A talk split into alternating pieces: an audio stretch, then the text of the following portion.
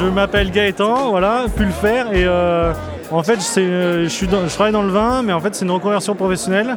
Avant, j'ai fait de la science et j'ai fait une thèse en géophysique et j'ai fait une thèse sur la dynamique des avalanches. J'ai pas euh, fini cette thèse, mais du coup, euh, j'ai découvert durant ma thèse, via des amis vignerons, ce que c'était le travail de la vigne et du vin. C'était quelque chose qui m'attirait avant, mais que j'avais pas pu essayer. Et aujourd'hui, bah, j'ai pu essayer ça, le découvrir, me rendre compte que c'était quelque chose qui me passionnait et qui me correspondait. Et donc, bah, je me suis formé. Euh, d'abord, j'ai commencé à travailler dans différents euh, vignobles, euh, à différents domaines d'Isère et de Savoie. la liste est assez diverse, on va dire. Mais en gros, les vignerons bio et nature d'Isère et de Savoie. Et, ensuite, je suis allé faire un BTS viticulture œnologie là, dans le Jura à Montmoreau qui est d'ailleurs vraiment un super BTS, et, euh, en particulier pour euh, être formé euh, sur des vins bio et nature. Et du coup, j'ai travaillé un peu dans le Jura. Après, je suis allé vinifier en Alsace, dans le Minervois l'an dernier.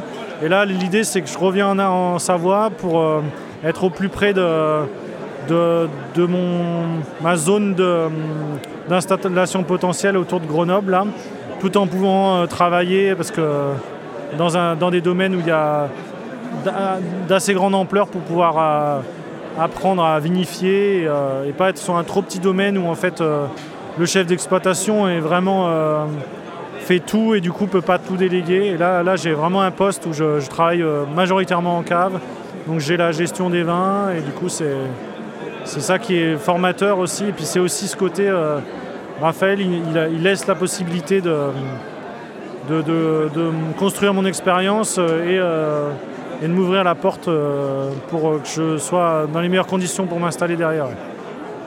Il y a une bouteille là, c'est quoi? Ah. Tu peux nous en parler ou c'est Ouais, je peux en parler, mais c'est euh, une expérience fermentaire. C'est un truc qui est pas vraiment légal que j'ai fait, mais en gros, euh, j'ai réutilisé un, sous-produit de, la vigne qui est le mar. Et le mar, souvent, il est jeté. Et du coup, là, je l'ai réutilisé. J'en ai fait une boisson qui s'appelle euh, une piquette. Originairement, une piquette, c'est ce qu'on appelle un deuxième vin. Donc j'ai remouillé du mar, puis chaptalisé et j'ai fait fermenter ça. Et du coup, j'en ai fait un pétillant naturel et c'est vraiment une boisson euh, euh, très particulière et qui a vocation à, redonner vie à, limite à un déchet. Et du coup, pour moi, ça a été hyper formateur parce que de quelque chose qui n'avait pas de, valeur, j'ai pu en, créer une boisson intéressante et puis j'ai appris énormément de choses sur la vinification euh, en, faisant ce truc-là. Ouais. Mais voilà. Mais par contre, c'est illégal à la vente, donc. Euh, on va le boire. Merci. Euh, ça tombe bien qu'on réfléchit à faire un truc, une émission sur les vins du Grésivaudan. Ouais. Je tacle Thomas Finot depuis pour faire une table ronde voilà. c'est quoi ton échéance à tu donnes euh, combien de temps pour t'installer bah, Moi, là, mon projet, euh, si tout se passe bien, euh, là, c'est un projet lancé par une commune. Donc, en théorie, en cours d'année, j'aurai la réponse de savoir si c'est bien moi qui suis sur le projet. Après, il faut faire greffer des, bois pour avoir des plans. Et du coup, ça veut dire faire ça un an avant. Donc, l'échéance, la première échéance, c'est plantation en 2025, du coup du fait de ces contraintes. Et puis après, bah, trois ans minimum avant la, production, la première production. Donc 2028, euh, euh, première vendange. 2029, sortie du premier vin. Et puis voilà quoi. Euh, on va dire dans les années 2030, je commencerai à être pleinement installé. Quoi. Donc c'est un peu à long terme. mais voilà, je...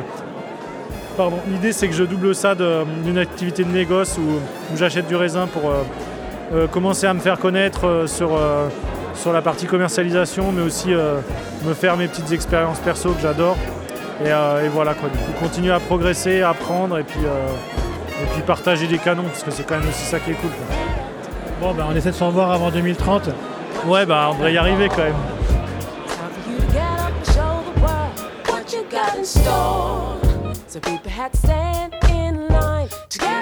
this